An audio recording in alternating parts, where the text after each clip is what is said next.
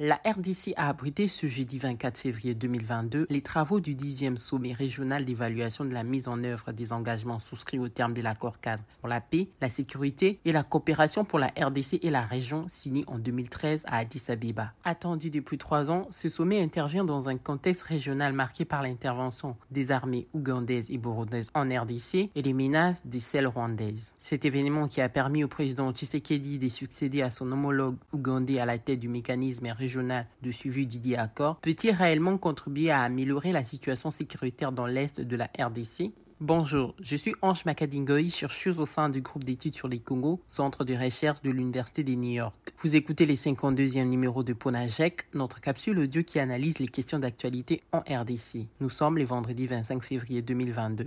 Au lendemain de l'occupation de la ville des Goma par les M23, mouvement rebelle soutenu par le Rwanda en 2012, les pays membres de la Conférence internationale pour la région des Grands Lacs, CIRGEL, s'étaient réunis sous l'égide de l'ONU à Addis Abeba afin de mettre un terme au cycle des violences récurrentes en RDC. L'accord cadre signé entre ces États avait suscité de l'espoir pour la stabilité dans l'est du pays et la région des Grands Lacs. Mais qu'en est-il à présent près d'une décennie après la signature de cet accord? En 2020, le mécanisme national de suivi de cet accord estimé dans son programme de pacification et de stabilisation de l'Est de la RDC et de la région que sept ans après la signature du dit accord cadre, le résultat est toujours mitigé. L'insécurité persiste dans l'Est de la RDC. Deux ans après, la situation n'a pas suffisamment évolué.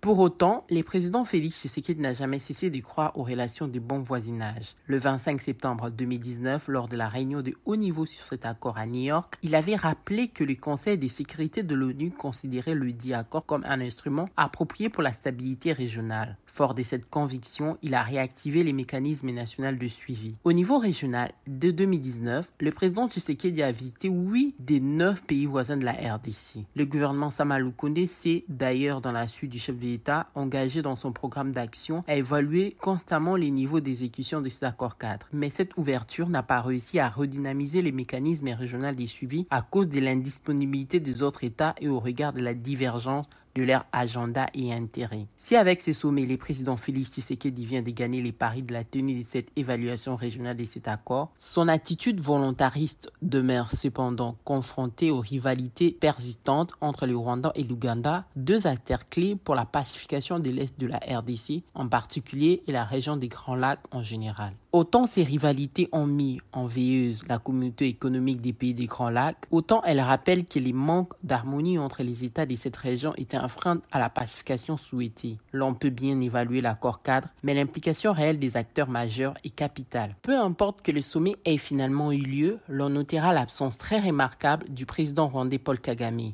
probablement mécontent du feu vert accordé à l'armée ougandaise par Kinshasa pour intervenir sur les sols congolais dans la traque des ADF dans l'Est il ne s'est pas empêché d'évoquer les menaces à peine voilées d'intervenir à son tour en RDC sans autorisation des instances officielles. Avec ses frustrations et boycotts polis, l'on se demande bien comment les résolutions contraignantes ou pas de ces assises peuvent être appliquées par les autres parties qui affichent clairement leur désintéressement. Il est donc important que l'État congolais s'avise que la stabilisation de l'Est relève principalement de sa responsabilité. D'ici là, rejoignez notre fil WhatsApp en envoyant Jacques JEC au plus 243 894 110 542 pour recevoir Ponajek chaque vendredi sur votre téléphone. À bientôt.